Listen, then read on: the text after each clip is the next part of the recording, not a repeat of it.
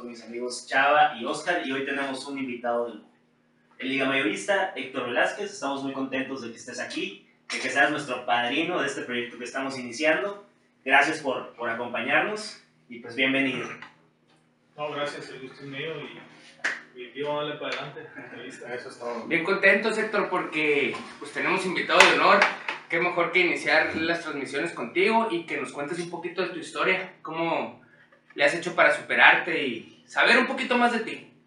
¿Quién, quién es, quién es Héctor Velázquez, Mariano? Eso, eso, eh, para, estos, para esto es esta entrevista. Sí, para la raza que no me conoce, ¿verdad? Así Para es. que no te. Para los que no saben, Héctor Velázquez es beisbolista de grandes ligas. Lleva tres años jugando en, en- en el mejor béisbol del, del mundo. Empezó en el 2017 con los Medias Rojas de Boston. Ahorita se encuentra con, los, con la organización de los Orioles de Baltimore.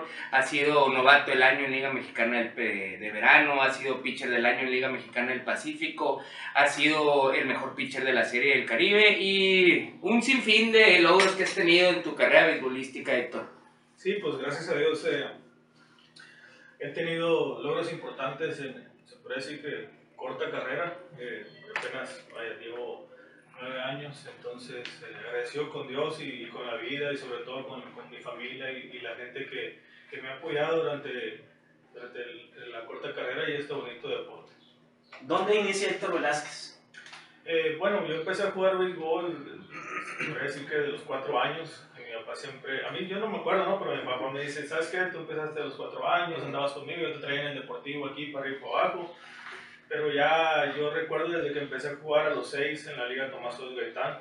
Eh, en aquel entonces era la liga de, le llamamos la, la, la pañales. Sí, sí, sí, sí, sí. Desde ahí empecé a jugar, ¿no? Entonces ahí fue cuando ya comencé ya a jugar el, el béisbol.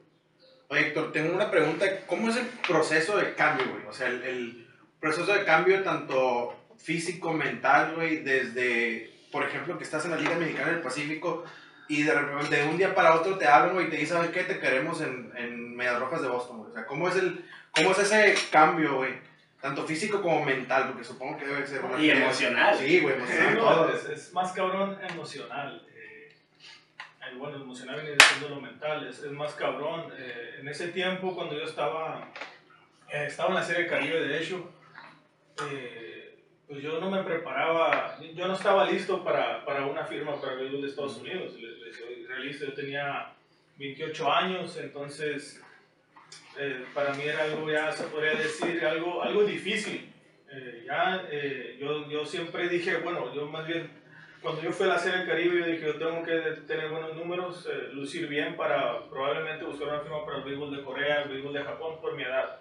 Entonces se llega y, y- y me acuerdo que me toca lanzar el segundo juego, de la Serie Caribe fue contra Dominicana. Después de lanzar ese juego llegó un amigo ahí que andaba como, como de agente y me mencionó, oye, ¿sabes qué? Eh, ayer estuve atrás en, en el, en el juego, viendo el juego por atrás y ahí vi un scout de, de Boston y estaba mencionando así como... El, el amigo era tu agente, ya era de tu equipo. No, no, era, era un amigo que había jugado béisbol conmigo Ok, y él ok. andaba así haciéndose como agente. Él fue el que me mencionó, ¿sabes qué? Eh, creo que Boston te quiere firmar. Y yo así, ahí fue cuando ya empezaron las emociones a cambiar un poquito, ¿no? Porque estabas hablando tú y, eso me motivó un poquito más. Todavía lancé en la final, en la ¿No, serie del ¿No te pusiste más nervioso después de saber eso? No, no, más- al contrario, me motivó. Eso me motivó y lancé un buen juego contra Puerto Rico en la final. Y después, ya que termina la Serie del Caribe, fue cuando se viene la firma con la Roja de Boston. Oye, Héctor, yo tengo una pregunta. Cuando nosotros nos enteramos aquí que, que probablemente ibas a ser firmado por Boston, también se escuchaba el nombre de los Yankees de Nueva York. Así es. Eh, de las decisiones que uno quiere tener en su vida, ¿no? Eh, Que no hay problema, pero qué bueno la decisión. ¿Cómo lo hiciste para escoger esa Ay, organización? no mames, yo me siento nervioso, me estás contando. Ya está chinito, ya está chinito. No me imagino, no me imagino tú, cabrón, de que Sí. te tienes que y... No fue fácil porque, como que me dijo usted, ya era algo que yo lo veía difícil y llega ese momento, llega y sabes que Boston te habla y me habla el manager, en ese tiempo era John Farrell, el manager de los de Boston, me llamó todo y hablé con él y, y yo así como que a la madre. que- Sí, estoy, dije yo, y ya al, al día siguiente que me habla, perdón, me habla, ¿quién me habló? Me habló el gerente en ese Ajá. entonces de los Piratas de Campeche, me dice, ¿sabes que te quiere firmar Yankee? Y yo como que a la madre. En ese entonces, tiempo ibas con Piratas, no con Monclova. Eh, yo jugué con. Monclova, ese verano, Sí. pero estaba prestado a club. Entonces Ah, mis, derechos, mis derechos eran de Campeche. Perfecto. Entonces fue por eso todo, todo el trato fue con el gerente. Entonces ya vino lo de Medias Rojas y Yankees y la decisión final la tomé yo. eh, porque ustedes saben, en el fútbol mexicano el equipo es el que tiene derecho Sí, uno. claro. Si el equipo dice, hubiera dicho, ¿sabes qué? No, queremos que firmes con Yankees. Y pues eso Te así chingaste. tenía que ser. Te friegas. Claro, entonces yo le dije a ellos, ¿sabes qué? Yo quiero firmar con Boston. ¿Por qué? Porque Boston me habló primero y después me habló Yankees. Y yo siempre dije, el primer equipo que me hable es con el que yo ¿Con el que vas a jugar? Sí, entonces- Otra pregunta que te quiero hacer yo, porque es el motivo del programa, ¿no? Pues, ¿cómo le hace la gente para cumplir sus sueños y sus metas? Así es. ¿Cuándo te decidiste tú decir, yo voy a ser beisbolista, no me importa lo demás, quiero jugar béisbol y quiero llegar lo más lejos que puedo ser? Ahorita, gracias a Dios, estás en el mejor béisbol del mundo, producto de tu esfuerzo, ¿cuándo decidiste hacerlo? Tenía yo como 15 años, ya fue cuando yo, digamos que me empezó a gustar un poquito más, que empecé a entrar al gimnasio, eh, empecé, a que, empecé a ver que tenía un poquito más de habilidades. Y yo dije, no, pues yo, esto me está gustando más todavía y ya fue cuando me metí la idea que yo quiero jugar béisbol profesional. Ahí fue. No es difícil, por ejemplo, con tus papás de que, oye, mijito, tú tienes que estudiar una carrera, tú tienes que tener primero una licenciatura, porque yo tengo varios amigos beisbolistas que les han exigido eso. O sea, tú terminas la carrera y haz lo que quieras de tu vida. Claro, claro. O sea, no fue algo difícil para ti en ese momento. No, nunca me exigieron. Yo estuve en la técnica 2 y ahí yo jugaba bien. Después pasé al Cebatis 37 y en el Cebatis 37 eh, reprobé. No, no. Estuve primero, segundo semestre, ya por pasar al tercer semestre fue que reprobé. Entonces, cuando reprobé, ahí fue cuando yo le dije a mi papá: ¿Sabe qué, papá? Para la escuela no sirve, le Sí, dije. con la escuela no sirvo para nada. Yo creo que- un guante y una pelota. yo, de hecho, sí le dije, papá, ¿sabe qué? Yo no quiero estudiar. Le dije, pero ¿cómo, cabrón? ¿Por qué no? No, papá, yo no quiero estudiar, yo quiero jugar béisbol profesional, quiero jugar béisbol. Pero ¿cómo que vas a...? No, sí, yo quiero jugar. Está bueno, pues, entonces, eh, búscate una escuela ahí en el diccionario, en el directorio, me dijo. En el directorio, le enseñé la orilla, ¿no quieres Sí. escuela? Me dijo, búscate una escuela en lo que te vas para allá, no sé cómo la vas a hacer. Está bueno, empecé a buscar y me inscribí en el colegio Lourdes, en ese tiempo entré a cuarto Cholurdes, sí. En ese tiempo estaba, habíamos puros corridos desde Sebastián. Y de todos lados. De todos lados, ahí estaba. Eh, Entré ahí en el, el mero apogeo desde el Cholurdes y, y ya en ese tiempo, cuando estaba en el Cholurdes, estaba en el, en el quinto semestre, fue cuando vienen y me firman los Piratas de Campeche y yo le dije, primero me checaron los Diablos Rojos. Y hice el tryout en el Tomás Oros y de shortstop porque jugaba En ese shortstop. momento aquí, ¿dónde jugabas en Obregón? Jugaba en la liga de aquí. En la 17 de Ah, la 17 Chipis. Sí, ahí en esa, en esa mera, en la Salle. Pero algo importante, me estaba comentando un amigo que tú empezaste como jardinero. Empecé, eh, digo, jardinero de béisbol, no. Sí, no sí, sí. Ahora salen con mi mamá. Sí, sí, sí, sí, sí, sí, sí, sí, hay que aclarar, la- gente va a entender mal. Cuando te firmaron, vaya. Sí. Ya, Fue shortstop y luego ya pasé a jugar jardín central, jardín, los tres jardines jugaba. Eh, y ya empecé con Piratas de Campeche y estuve, duré como cuatro años ahí en, en- en las sucursales. ¿Quién te dice, tú eres pitcher? Estaba en la Liga Norte de Sonora eh, con los Reloj de Empalme en 2008. Me acuerdo que ya era, estábamos en el playoff. Ese día, ese día precisamente que fueron a checarme los Astros de Houston. Ajá. Fue Maximino León. Él firmaba para Astros de Houston y llega él y me dice, eh, te, te voy a checar, me dijo, como fielder, como bateador y vas a correr. Y ya empecé a batear, a correr y todo. y ya, no. Cuando empecé a tirar del jardín central, me dijo, tira 10 pelotas hacia home, no le hace que te vuelvas al catcher. Agarré y tiré, luego me dijo, súbete a la loma. Y dije, cabrón, ¿cómo que Nunca. no, pues nomás en las ligas infantiles, En ¿tú los- te acuerdas? los- verdes, los verdes. Y me dijo, pero así en liga ya profesional, se puede decir, no, pues nunca había tirado. Me dijo, súbete, te quiero ver, quiero ver tu velocidad. Me subí, tiré ahí como 90, 91 millas y me dijo, ¿sabes qué? Me dijo, si tú te haces pitcher, eh, yo te veo a ti más futuro para jugar en el lugar de Estados Unidos.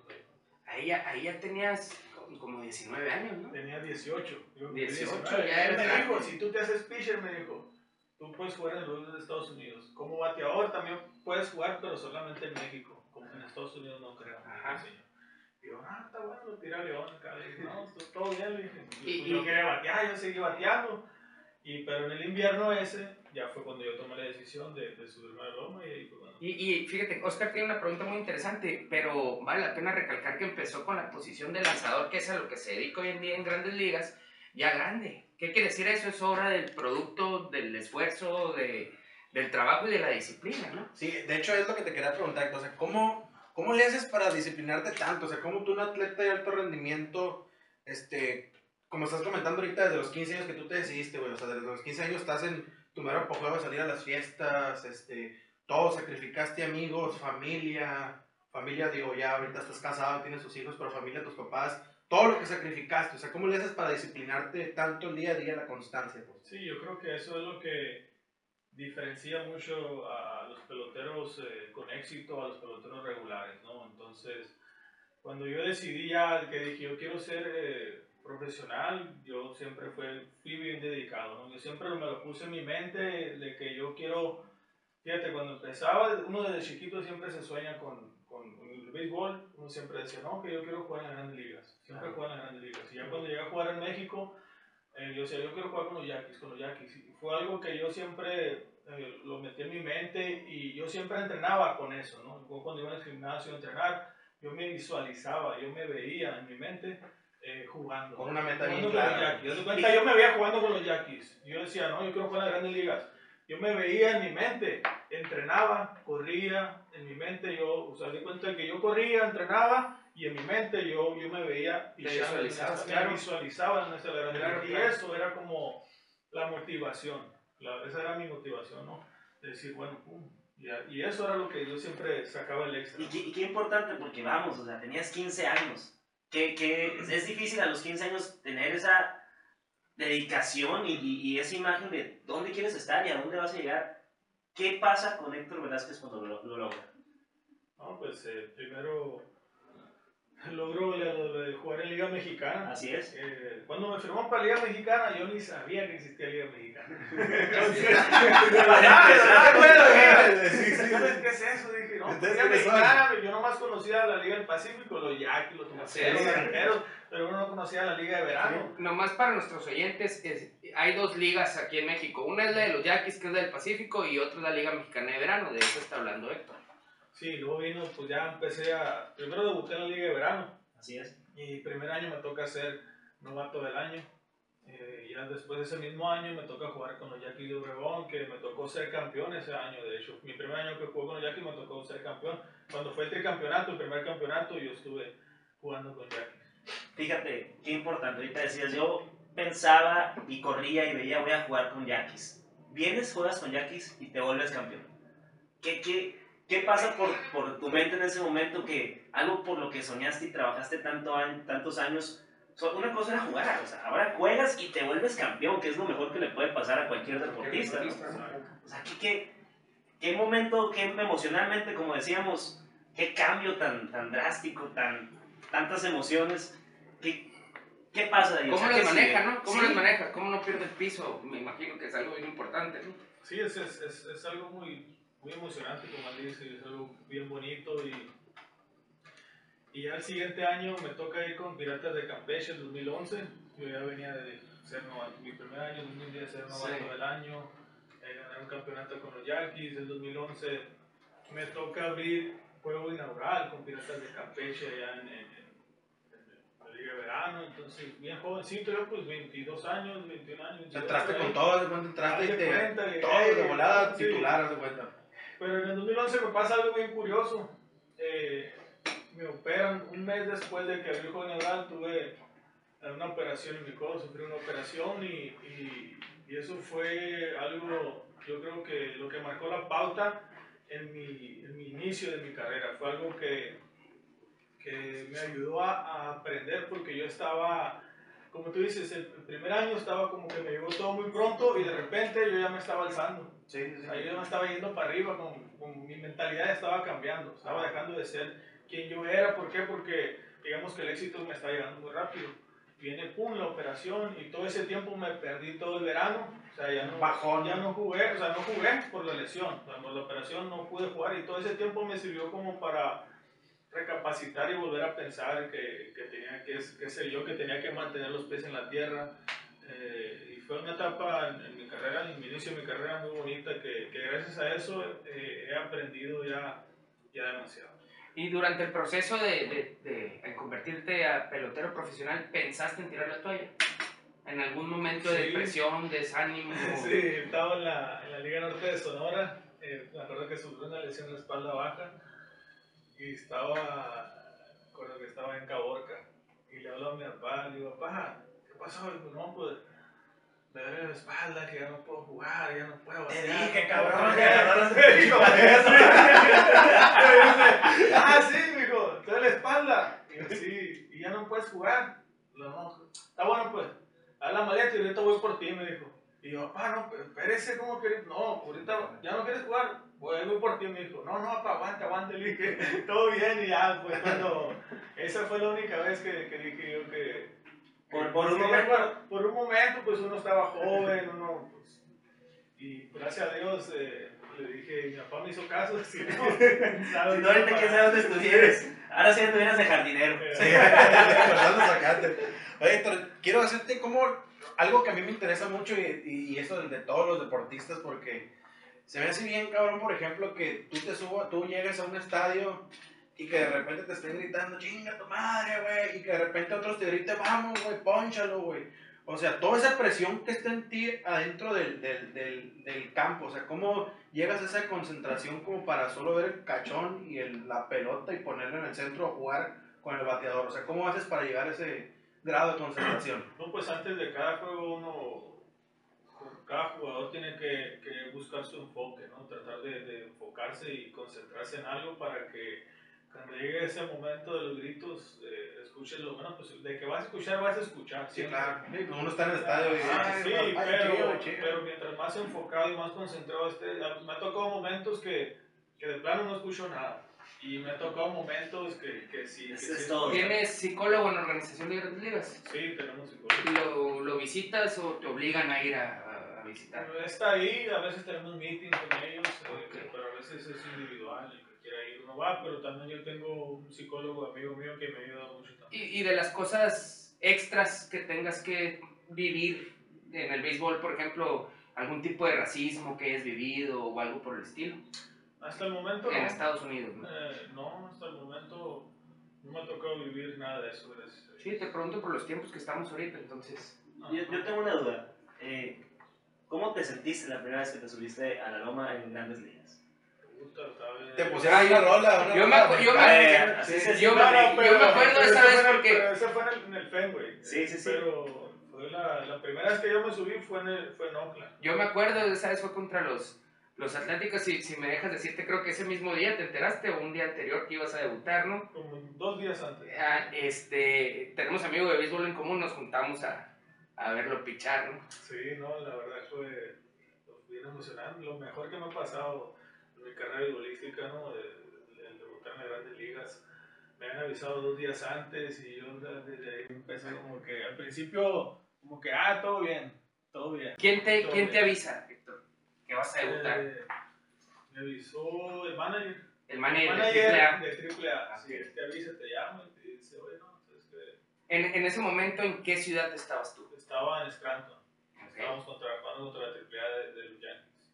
Órale, órale. Sí, Pero no, pero lo, lo, lo más curioso, lo, más curado que me pasó fue para mí, ¿no? Cuando llegué al sprint training, el primer día, mm, eh, que me fui a hacerme los exámenes médicos, fueron por mí hotel a las 6 de la mañana y, dije, ¿por qué tan temprano? O sea, esta gente no duerme, ¿o ¿qué es?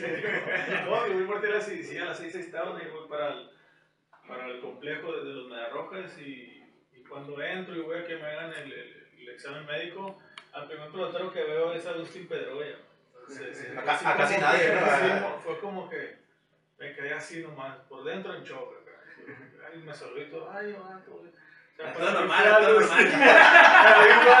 fue impresionante porque, o sea, a meses, o sea, meses atrás yo los veía en la televisión. Sí, pues, y al, y al rato estás ahí. y los admirabas y- Sí, o sea, yo, yo los veía en la televisión. O sea, que, que a toda madre, que chingón. Y después meses Estar con ellos. Meses más adelante, estar con ellos, convivir con ellos, que te saluden. Y yo estaba así. Chiquito. Sí, pues, Yo-. Yo recuerdo que en, Boston hay mucha gente de aquí de Ciudad Obregón y la gente se emocionaba mucho, mis amigos en, en particular, decían, vamos a ir al Fenway y va a fichar a Héctor para que nos firme la pelota, para que nos firme la, la playera y creo que te tocó en varias ocasiones a gente de aquí Obregón. No, mucha raza iba ahí al bullpen ahí y me gritaban y me saludaban y fotos Héctor, somos Obregón. No, y no nomás de Obregón, también de muchas partes de, de la República. Y- Oye, y- y el, y, el, y el éxito, ¿cómo lo lidiaste? ¿O cómo lo lidias más bien? Porque tu carrera es exitosa, es- eres joven, este, tu, tu carrera beisbolística pues todavía tiene futuro. ¿Y cómo lidias con el éxito de que tuviste desde, desde la Liga Mexicana del Pacífico hasta ahorita tu éxito en Grandes Ligas? ¿Cómo lo manejas? Fíjate que trato de no pensar en, en que, en que tengo éxito. Creo que eso es lo que me ha ayudado y me ayuda bastante el pensar en que soy alguien eh, normal, alguien como todos los demás, porque quieras o no, pues uno sigue siendo, uno es figura pública, ¿verdad? Claro, sí, Entonces, claro, claro. pero yo trato de no meterme eso en la cabeza, que a veces me dice, "Eh, que cuídate, que tú eres figura pública, que eso, que el otro. Y, pero no, yo siempre trato de ser el mismo Héctor de, de siempre cuando jugaba en México, porque ahora cuando llegas a Estados Unidos te restringen muchas cosas de que no te fotos, de que no saludes a, a los fanáticos, que no te tomes fotos en, en- en los estadios, que porque no, a mí no me importaba, yo seguía siendo mi amigo, me tomaba fotos. Entonces, ¿qué pasa? Como te digo, trato de no pensar en que uno, que uno sigue siendo normal. ¿no? Humildad. Humildad, Humildad. humildad, vaya a ser la palabra y, y yo creo que he sido, con mi familia siempre he sido el mismo, o sea, no, no he cambiado con ninguno, ¿por qué? Porque mi familia siempre hemos sido humildes desde que yo nací, entonces trato, de fue- trato de mantenerme por esa línea. Fíjate, la- no sé si te acuerdas la vez que él estaba con Mayos de Navajo, fuiste pitcher del año, creo, en ese, en ese año. Y jugar, fue la final que perdieron contra Culiacán, bien emocionante, ¿no? Que la semifinal le ganan a Charros. Sí, sí, sí. Mi mamá es de Navajoa y, sí, y, ay, háblale a tu amigo, me dice, a ver si podemos, ya no había boletos, ¿no? ¿Te acuerdas? ¿Te acuerdas? Y le hablo. Y, este, y nos consigue boletos a todos los miembros de mi familia, ¿no? Ella era una persona exitosa, o sea, pudo no haberme contestado, no Sí. pasa absolutamente nada, ¿no? Y ahorita que habla de la humildad, es importante tener los pies en la tierra, ¿no? Pero, ok, Héctor Velázquez en, en lo deportivo, pues muy exitoso. En lo personal, ¿cómo te consideras? Con tu familia, con tus amigos, ¿ha cambiado algo?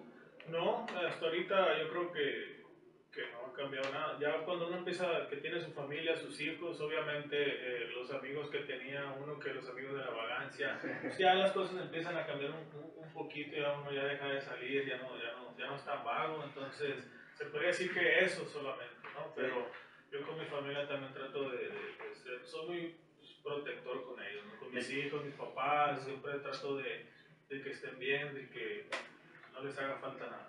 De hecho, yo te sigo en las redes sociales y me doy cuenta, siempre está grabando, sube A historias. tus hijos. a, sí, a sus sí, hijos. Siempre, está siempre, igualito, todos los días sube historias o algo jugando. O sea, qué, qué- qué importante eso. ¿No ha sido difícil eh, separar o mantener junto el béisbol de tu familia, de tus hijos, de tu esposa?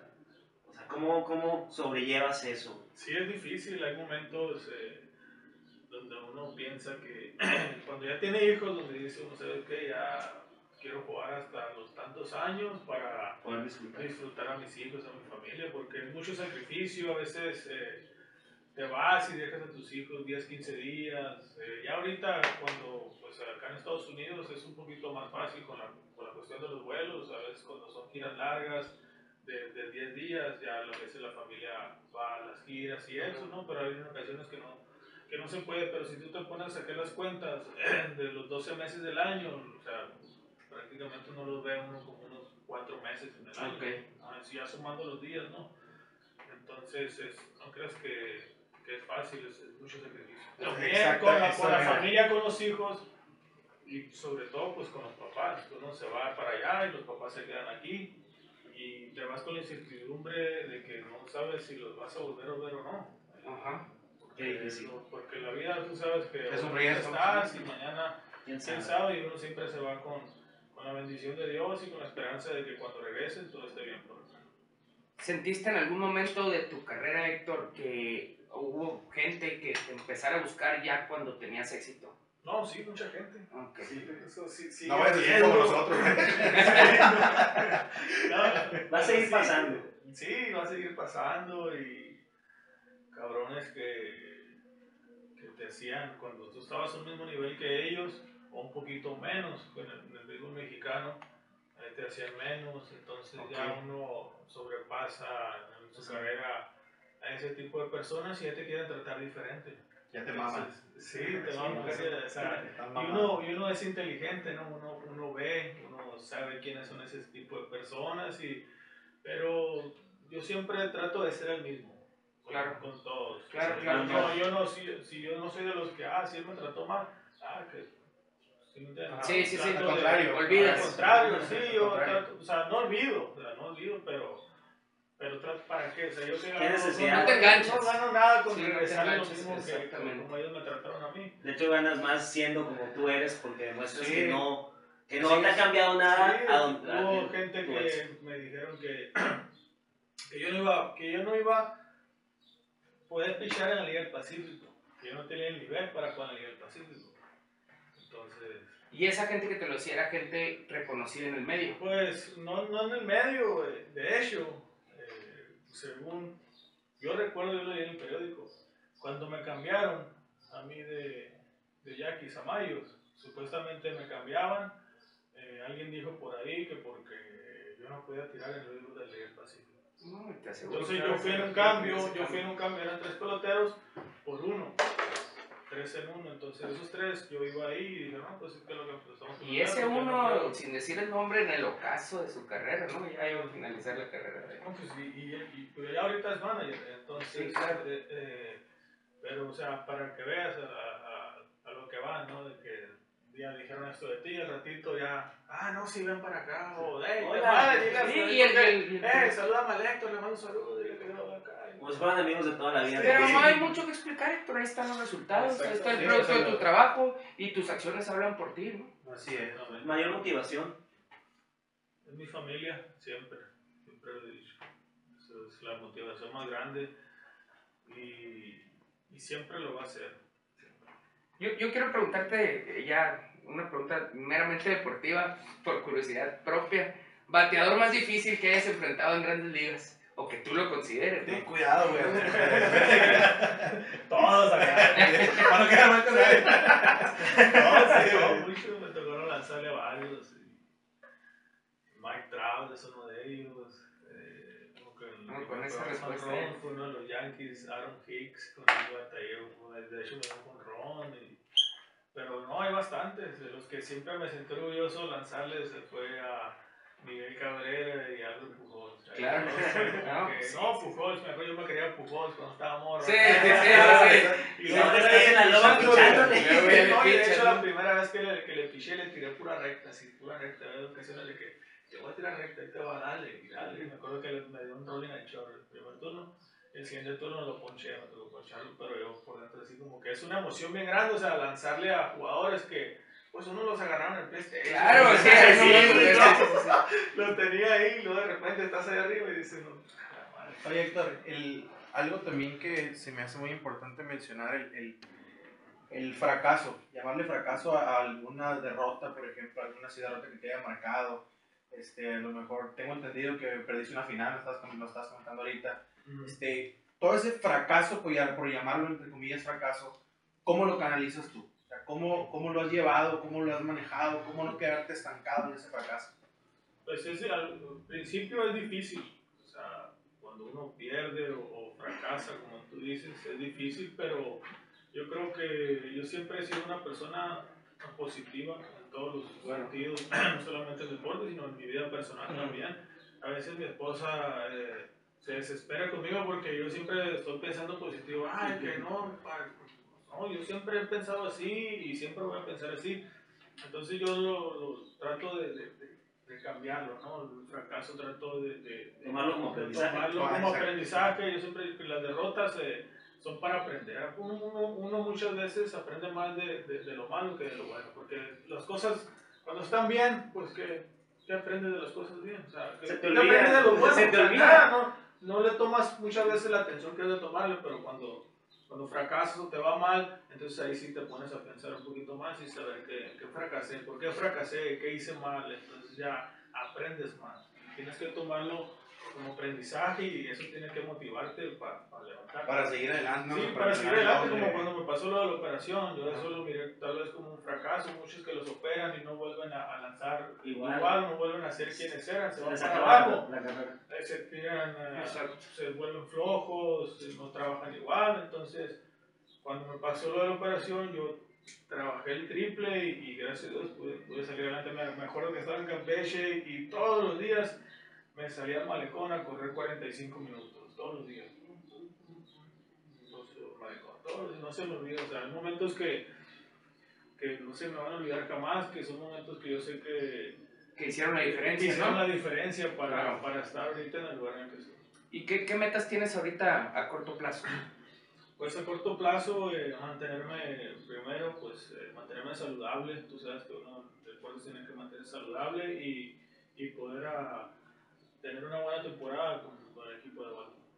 Porque yo siempre he sido, ahorita que, la, que dices corto plazo, siempre Sí. he sido alguien que se pone metas a corto plazo. Nunca Nunca trato de pensar como que, uh, ah, porque a veces yo digo que es más difícil. eh, Exacto. eh, porque quieras o no, siempre va a haber eh, tropiezos, siempre va a haber algo que, que, que te limite un poquito. Ajá. Entonces, si tú puedes dar una meta a corto plazo, ahí poco a poquito vas escalando, vas escalando hasta llegar a. Poco a poco te vas superando. O sea, Sí, poco a exacto. poco te vas. He aprendido, he aprendido mucho también, a mí me gusta leer bastante, o sea, no así que, uh, no, pero he leído No, pero sí libros, sí, trato de leer libros de, de motivación, uno de ellos que me ayudó mucho también, lo leía cuando jugaba aquí en México todavía, eh, un libro de Michael Jordan, no sé si ustedes lo han leído. Ok, No. ok, ok. Eh, Superación personal sí, superación totalmente, personal, ¿no? Sí, todas las frases que uno puede ver de Michael Jordan, que no sé si las has visto, están en el, en el libro de él, mi, mi filosofía del éxito, se llama el libro. Ajá. Ok. Ya, ya, es sí viejo, lo ya es viejo el libro de ese. Entonces ahí viene eh, muchas frases de, que él utilizaba cuando él se preparaba para jugar básquetbol. Ese libro está bueno. Hay uno que también que te quiero recomendar que, el- que el- es de Phil Knight. Ah, Nunca paremos. No sé si lo has escuchado. Es el de es Nike. Es, es el de Nike. Ok. Es el, es, el, es el, el, el, el, el CEO de Nike, el, el, el dueño. El dueño, el Te cuenta, te cuenta cómo el vato empezó desde, no sé, Desde cero. sí, Desde desde, nada, cero, desde nada, a tener este, el vato dice ahorita ya valgo 10 mil millones de dólares y empecé con 10 mil dólares pero prestados. O sea, Sí, sí, sí, o sea, todo como lo fue escalando, muy, muy, muy chingón ese libro, te lo recomiendo. Lo Es de los, bueno. mejores- es de los mejores, en serio, es de los mejores que he leído. Yo también, es buenísimo. Sí, hecho, no, muy, muy, muy chingón. Bueno, Héctor, te queremos agradecer por acompañarnos, por, por darnos la oportunidad, por darte el tiempo. Muchas gracias. Tus palabras esperemos que les lleguen a muchas personas y que motiven a muchas personas. Y, y pues gracias por ser el padrino y darnos, darnos la oportunidad de platicar contigo y de saber un poquito de ti. No, gracias. Gracias a ustedes por la invitación y o sea, que cuando quieran nada más aquí voy a estar. Muchas y- gracias. Muchas gracias. Por último, doctor, la última pregunta ya para finalizar ahora sí, ¿qué es lo importante de- para nuestros oyentes? ¿Qué le dijeras a las personas que nos están escuchando y que traen algo en mente? No necesariamente deportivo, ¿no? Como expliqué al principio, pero que quieren empezar algo y no se animan. Pues, pues lo que yo siempre me decía a mí, que, y otras personas a veces me decían que creyera, pero que creyera en mí. O sea, en mí, eh, que yo podía llegar y lograr lo que yo me propusiera si siempre, si siempre creí en mí. Entonces yo creo que eso es lo que hasta ahorita y yo sigo practicando, sigo creyendo en mí, no importa lo que me digan o, o lo que hablen bien o mal. O sea, porque va a haber mucha gente que te va a decir, ¿sabes qué? si tienes un proyecto en mente o algo, te sabes que no, sabes que no, no, no, no te va a salir o no te va a funcionar. Pero, si, pero yo por dentro yo siento que me, Así me va a funcionar y lo voy a intentar y lo voy a hacer porque uno, si uno cree en lo que crean, yo lo que ustedes crean, si ustedes tienen fe en eso y tienen fe en, en sí mismo, lo van a Lo lograr. O sea, eso, eso me pasó a mí. Yo, yo dije, yo quiero jugar en las grandes ligas. Yo quiero jugar en las grandes ligas. Primero, yo quiero jugar con Jackie y después dije, yo quiero jugar en las grandes ligas. Y las cosas que yo he logrado, las he logrado porque siempre he creído en mí. Y es- yo creo que esa es la clave para que tú seas una persona eh, exitosa en tu vida o, o quieras ser la persona que tú quieras ser en tu vida, o sea, está aquí dentro y tú solamente es cuestión de creer en ti mismo. Depende de ti. Depende de ti, no de nadie más. Algunas veces eh, uno, uno no ve que, eh, las oportunidades. Eh, Oportunidades siempre las vamos a tener y tiene que, uno tiene que tener la mente abierta siempre para, para Para saber, recibir. para recibirla. Si tú estás listo y preparado mentalmente para eso, la vas a agarrar y vas a decir, venga, si esto es mío y yo de aquí voy para adelante. Pues bueno, con Sí, esto sí, cerramos. sí, aquí cerramos y aquí eh, aprovechando que te mandan saludos por redes sociales, Héctor. Y Javier Coronado, David Valencia, Arturo Barneche, eh, Caballo Héctor Velázquez dice. No, pues muchas gracias, Héctor, y que, y que tu carrera siga llena, de- llena de triunfos. Este, muchos saludos a tu familia, no tenemos el gusto de conocerlos, pero Dios los bendiga Pues un día me siempre. invita aquí a unos chilaquiles. Cuando quieras, cuando quieras, ya sabes. No, muchas gracias, hermano, Muchas por, gracias por por la cooperación. Ah. Que sigas teniendo una carrera llena de éxito. Gracias. Con esto cerramos. Hasta luego. Somos del norte.